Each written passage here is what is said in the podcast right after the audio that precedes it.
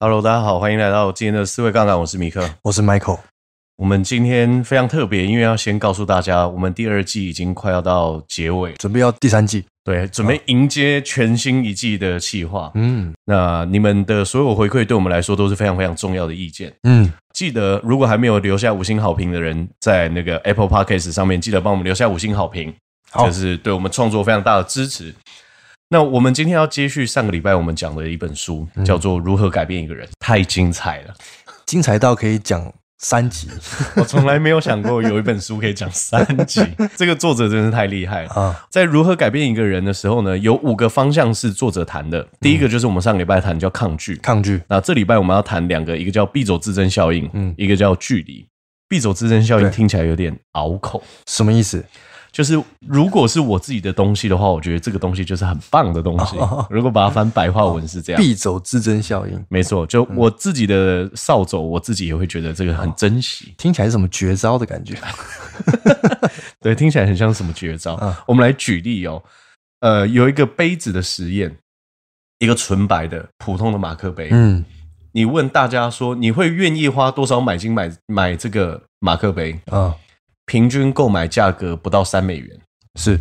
但是你换另外一个问法，说如果这个白色的平凡无奇的马克杯是你的马克杯，你会愿意用多少钱把它卖出去？至少六美元，至少六美元，超高也超过，对，超过。所以他会用这样子的方式去呈现一件事：如果这个东西是你自己的，你自己会觉得它是珍贵的、有价值、有价值的。而且通常你持有这个东西越久，你会觉得它越有价值。哦，这个非常特别吧？所以我们可以用刚刚这个实验去举例哦。人愿意放弃价码，一律会高过取得时愿意出的价格。这种事物赋予更高价值的情形，甚至包括抽象的信念跟点子。比如说，我想到一个点子，嗯，我通常一定都会觉得这个点子特别珍贵，特别有价值，特别有价值。所以，为什么有很多市场上的人说发明家不适合一起当创业家？为什么？因为他觉得我的发明就是最棒的。啊，他就没有办法看到他的缺点是什么，哦，就不客观，就不客观，然后就很容易。不愿意去改变。啊，所以举例来说，一个屋主住在某一间房子的时间越长，他们眼中这个房屋的价值也会高过市场价格很多。啊。所以人们对一样东西越有感情，就越舍不得放手，尤其是房子嘛，尤其是房子啊。所以为什么那个卖家在卖房子的时候都很不愿意被砍价？想干你你你你觉得这个价格不好，我我改的短嘛？就熟悉啊，因为我觉得。这房子更有价值，对，因为这个房子更有价值，习惯了，改变是一件很困难的事情，是，所以转换成本太高，这个就是一个问题哦。我自己先在这边举个例子给大家听，在感情上，大家有没有遇过那种女朋友对象不是很好，可是你就会看到她不愿意弃守这一段感情？有，有，有，一定有，一定有。我来跟大家讲，这个中间发生什么事情，我们可以分几点讲。第一个叫转换成本太高，转换成本。对象也有转换成本，有。你看哦，你要分手的时候，你要做很多事情哎。分手要做什么事？如果住在一起的话，要要要搬家。哎，搬家就就痛苦啊。我们家最近在搬家，搬家是一件很痛苦的事情。搬家是啊，删照片，每删一次，触景伤情一次，又可能又不太想删。对，呃，犹豫不决。那你看，不太想删，下一任女朋友看到又，哎哎，你看，这就是转换成本哦，这就是成本，这就是成本，或者是你要跟。自己的父母、身边的好兄弟说一下，就是哎，现在单身了。对，你看这个成本多高？别人问你，就是要关心你啊，干嘛？你要疗伤啊，对不对？这个都是问题。还有第二个叫做损失规避。损失规避什么意思？损失规避，我简单来讲，以实验的结果来说，新的结果要比旧的结果要好二点六倍以上，人才会去做出行动。为什么是二点六倍？二点六倍是实验做出来的，啊、所以待会我们会跟大家讲。因为你，你有时候为什么会没有办法离开你的旧对象呢？因为你不确定新对象到底有没有比他好二点六倍啊！真的？那这个要怎么去量化？就是这种感情，这很难，这很难，连作者都说这个很难哦。因为有很多情形是不确定，是。对这个不像经济学说，啊，有百分之五十的几率可以得到多少钱，百分之百几率可以得到得到多少钱，就是因为不确定，所以人才会想要走旧的结果。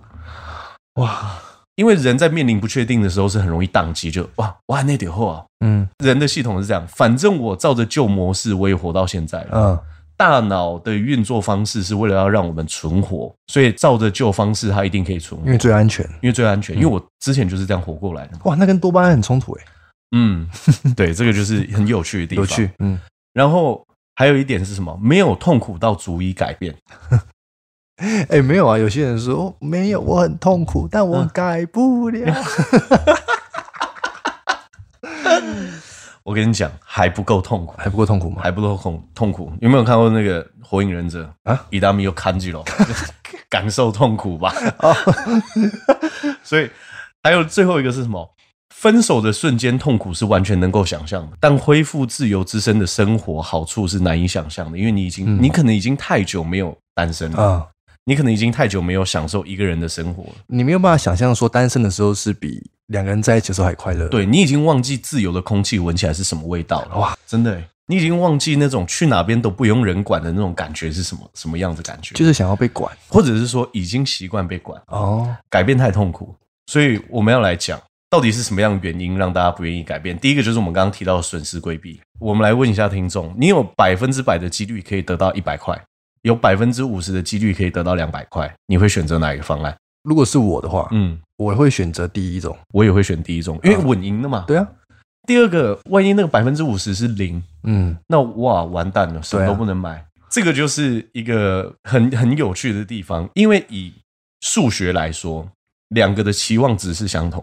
但我们来再提一个问题哦，嗯，如果百分之百几率可以得到一百元，嗯，百分之五十的几率可以得到两百一十元，你会怎么选？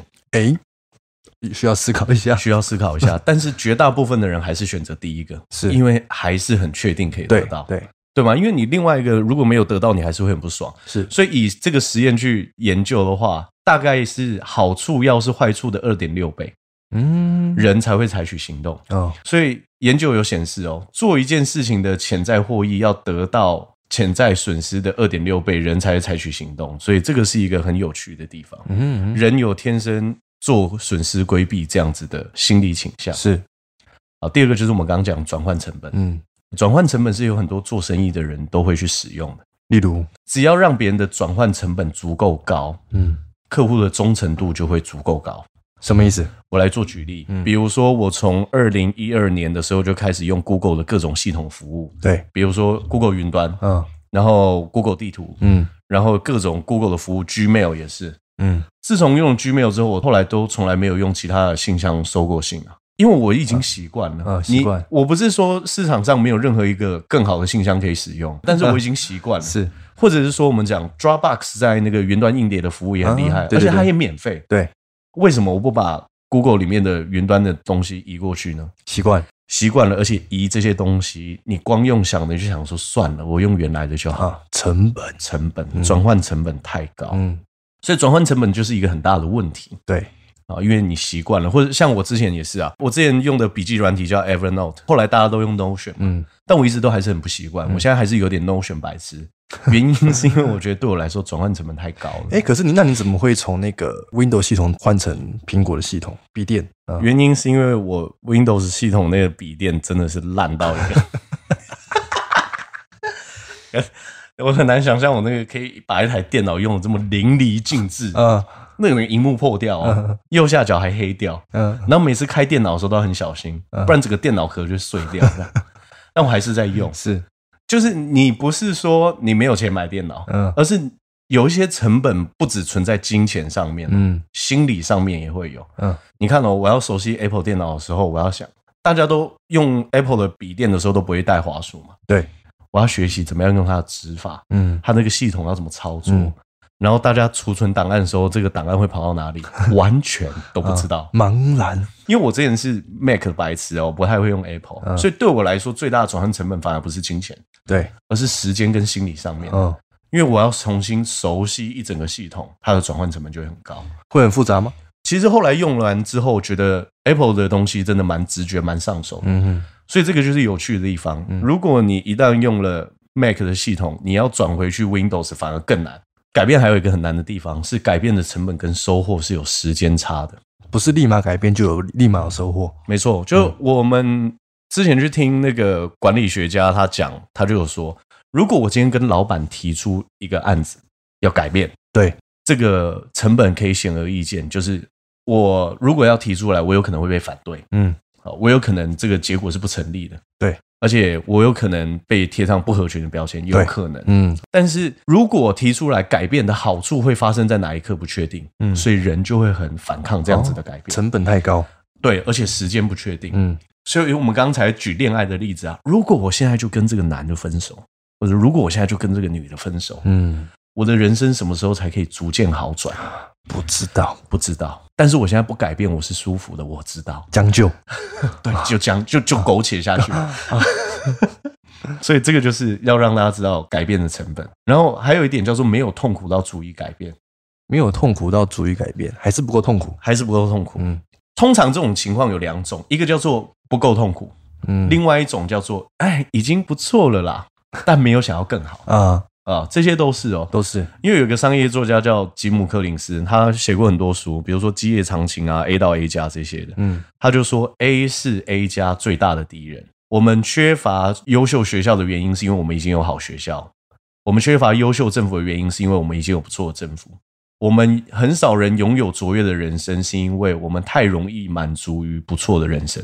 安逸的意思吗？安逸就是觉得安内玛就好哦，所以我自己理解是这样。为什么市场上有很多人是很贫困的时候白手起家创业，然后很成功，但是反而有很多人坐拥高薪的时候，他是不敢冒险的。嗯，因为你看哦，如果我一无所有，我到底要放弃什么？嗯，我，本来就没什么好放弃的，老子本来就没成功。嗯，可是如果我现在年收一百八十万，你叫我放弃这年收去创业，嗯，no，老子还有房贷。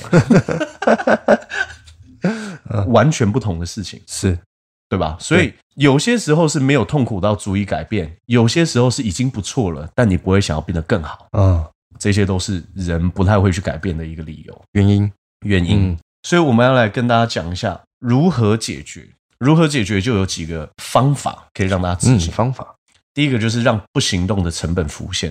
因为你看哦，我们现在提案一定就是一个就是保持原样，对，一个就是行动。你要告诉他不行动会有什么样子的成本哦。如果都不动作会有什么样的成本？我来做举例，我自己，呃，我是在差不多二十五六岁的时候，我本来就很认真工作，可是我二十五六岁的时候开始非常认真工作。你说谁不知道认真工作就有机会获得更高的收入？大家都马知道这件事情。对，但我真正认真工作的原因是因为我在想，哇，哎，如果十年之后回头看这段青春。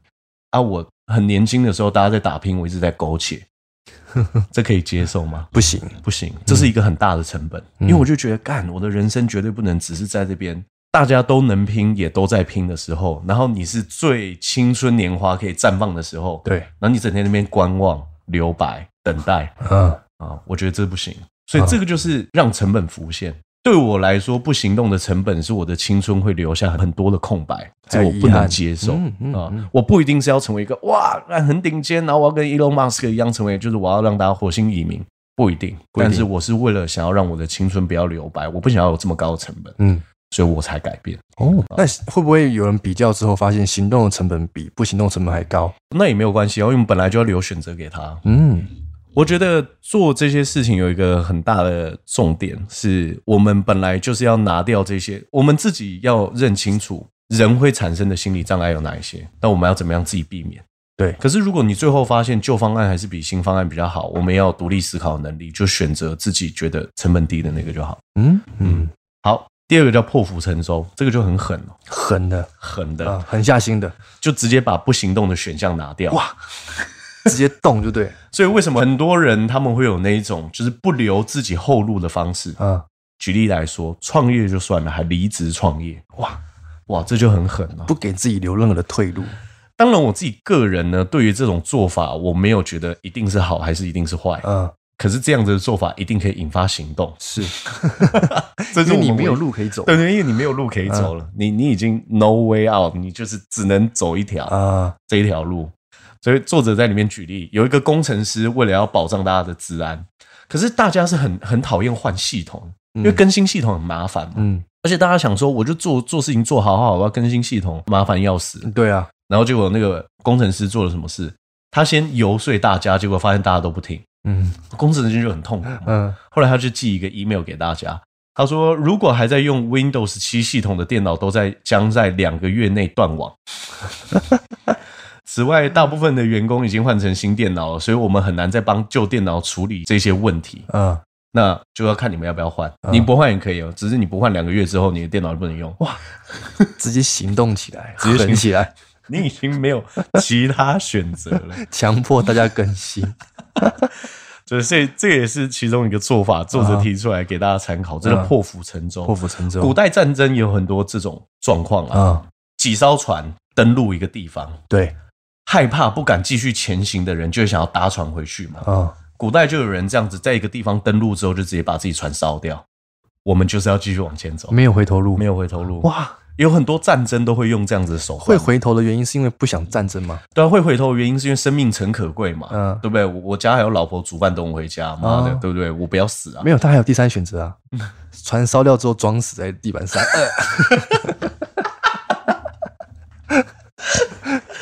直接装在那边，那还是被插了，到底死了没？这样确认一下。好，所以我们要跟大家讲。了解必走自珍的方案是为了要告诉大家，很多时候要让别人改变，不一定是要一直强调新方案的优势哦。你也可以请他把专注力放在不行动会产生什么样的成本哦，或损失，或损失。嗯，好，所以这个是一个很重要的关键。你可以想要去改变别人，或是改变自己的时候，你都可以问出几个问题，关键问题，关键问题。现况是什么？人们喜欢现况哪一些地方？嗯。他们喜欢的地方与新计划有哪些共同点？还有坚守现况有哪些大家没有注意到的隐藏成本？就已经是隐藏成成本了，大家怎么会注意到？所以你要提出来，哦、你要让它浮出来。哦、举例来说，很多人在投资的时候，他会说：“哎，我没有，我没有投资，嗯，我就是把钱放在银行里面。”嗯，他们错了，他们 all in 新台币啊，这也算是一种投资吧？因为你持有一种资产嘛。啊，对。但是你单一持有一个资产，然后你又把它放在活存或是现金，嗯，你就会面临通货膨胀哦，只是你不会算而已，是对吧？你看三百万，假设我们讲通货膨胀，假设百分之三了，嗯，然后你把它放在一个安全稳定的地方，我们不要说太高，也是百分之三，嗯，如果这样两个相差有百分之六的话，三百万六趴成本一年就十八万了，哦，十八万可以去多少地方玩？很多地方，起码可以出国三四趟吧，嗯，对吧？你不要玩的那么多的话，你出国三四趟都可以。哦，隐藏成本，这是隐藏成本。嗯，就是你本来以为说没有钱放在那边，我还是会有一些利息啊，没有，实际上你有成本啊，哦，只是你没发现。是，好，所以你也可以问自己，在这个情境之下，有没有破釜沉舟的选项可以去选择？嗯，好，这个很关键。好，所以这个叫必走之争。我们要谈下一个叫距离，距离，距离，我们要讲什么呢？距离就是。简单来说，人都会一定会有自己的立场，对吧？对，所以你对于一个资讯丢到你的脑袋里面的时候，它会有可能会进入到你的接受区，哦，但也有可能进入到你的拒绝区，对，抗拒，抗拒。嗯，但有些话题的抗拒程度不会那么大，或者是说你的接受程度有可能会变很大。嗯，比如说我跟你说，哎，这个订书机比你那个订书机还好用，哦，这个是很容易改变的，是对吧？嗯，但比如说你的政治色彩是 A，那我跟你说。B 政党比较好，不可能，你假上，成本越高，话题越敏感，嗯、立场越坚定的这种事情，你越有可能把资讯丢给他的时候，反而落入他的拒绝区里面。哦、那要怎么就是让这种极端的这种例子可以让他有接受的可能性？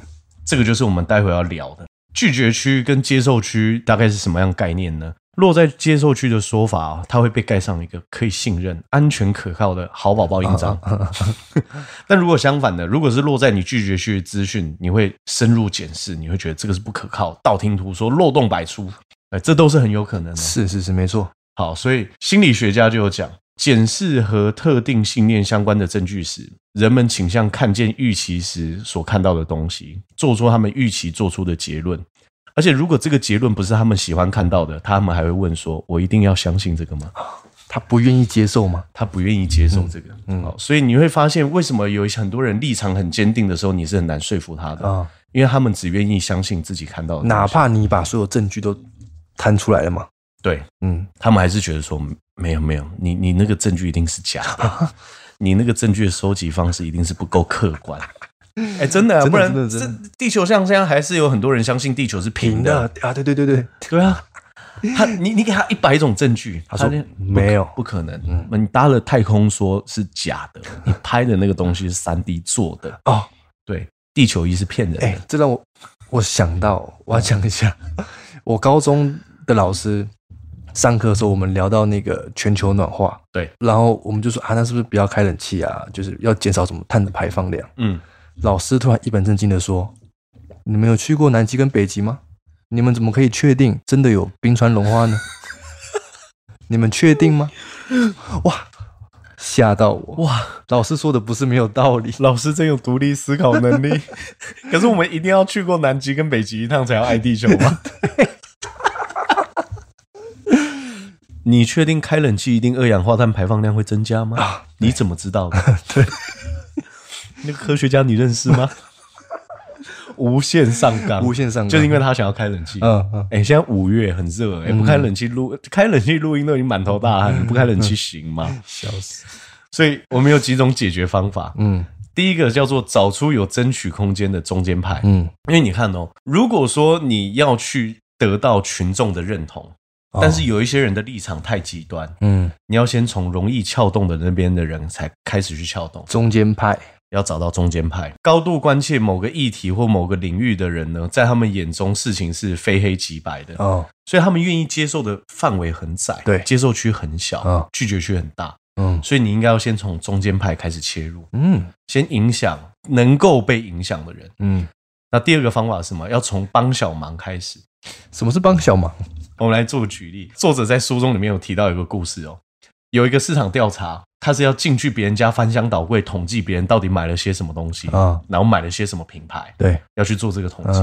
可是你想想看，你忽然接到一通电话，别人说要来你家，妈的，四处逛逛，拍拍照，然后还要做记录，怎么可能呢？怎么可能？他说不定还问你，你的内裤牌子是不是 Uniqlo 还是 C C K 的，对不对？这好意思吗？对。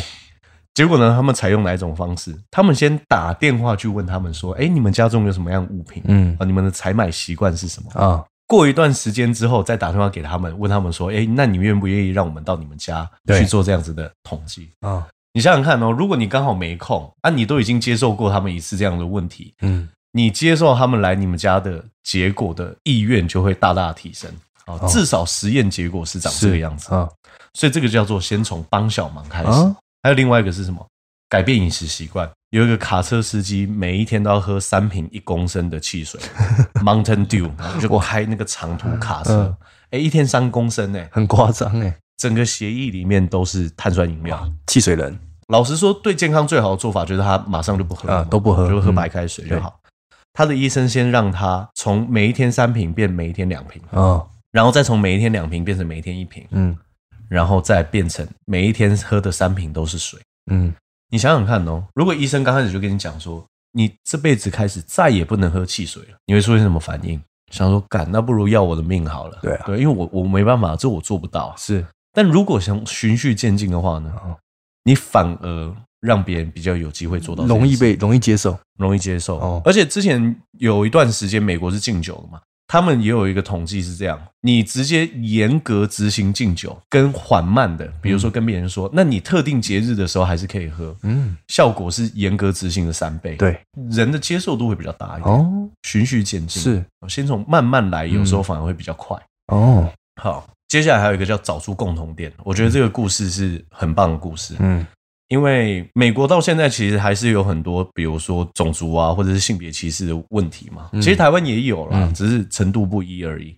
他们就有一个那个跨性别歧视的投票案，然后要去跟那个某一州的居民去拜访，请他们愿意去投下这一票，就是支持反对性别歧视这种。好，那这个人呢就跑去拜访一个住户，可是这个住户呢，他是那种强烈反对这种性别多元的人哦。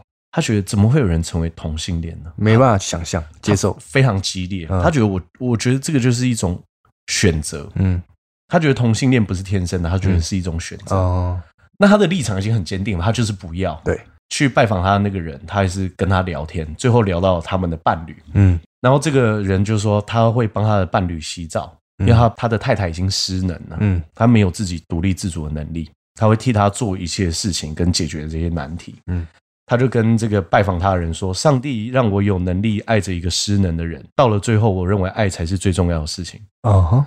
然后这个上门拜访他的人，他就说：“我也是这么认为，因为我们也是爱着彼此而已。只是我们爱着的人是跟我们同样性别的人，爱才是最重要的事情啊。”他找到他们之间的共同点，是他没有跟他说，你知道你这样子做是很恶劣的事情吗？嗯、你知道你这样做是很不行的事情。他没有打算要说服他，对，他只是在找到人与人之间的共同点。人是有爱的，那接受了吗？接受了啊。哦每一个人只要心中是有爱的，嗯，每一个人都是特别的存在嘛，嗯，就像有一个退伍军人，他谈到自己，他有那个创伤症候群，就 PTSD，嗯，嗯，他求职屡屡碰壁哦，他就觉得很挫折嘛，我就是因为战争过后，我有这种压力创伤症候群，雇主就不愿意用我。跨性别歧视的人去拜访他的时候，那个军人。他就说：“我只是这个人的某一个面相呈现这个样子，可是我整个人的全部面相都被否定。他觉得这是不公平的事。对，就像是呃，一个性别认同跟大家不一样的人，他可能也只是一个工程师啊，他也是别人的小孩嘛，他是别人的兄弟姐妹，他不能因为一个面相，他就全部的面相被否定。嗯，这是一个很重要，所以说服别人很多时候不一定要用很多数据。嗯。”啊，你有时候可以光找到共同点，对，你也可以让别人的想法产生一些改变。哦，好，所以我们先简单来做一下今天的两个总结。好，我们要先知道，很多时候人不愿意改变的原因，不是因为诱因太低，而是成本太高。对，找出自己的行动成本在哪边，很多时候也能够帮助自己改变。嗯，好，这个很重要。第二件事情是我想要跟大家分享，如果你自己想要改变的话。你不只要去想我做一件事情能够得到什么，嗯，你更要思考我不做一件事情会失去什么。哦，啊，我觉得这对我来说非常有用。是，接下来要跟大家讲，就算改变别人有方法，但改变不一定是马上就可以发生的。有时候从帮点小忙的方式循序渐进，也可以完成你的目标。嗯，最后总结，好是最好的敌人。如果你想要追求卓越的话，你要去思考这件事情。如果你的目标其实是最好。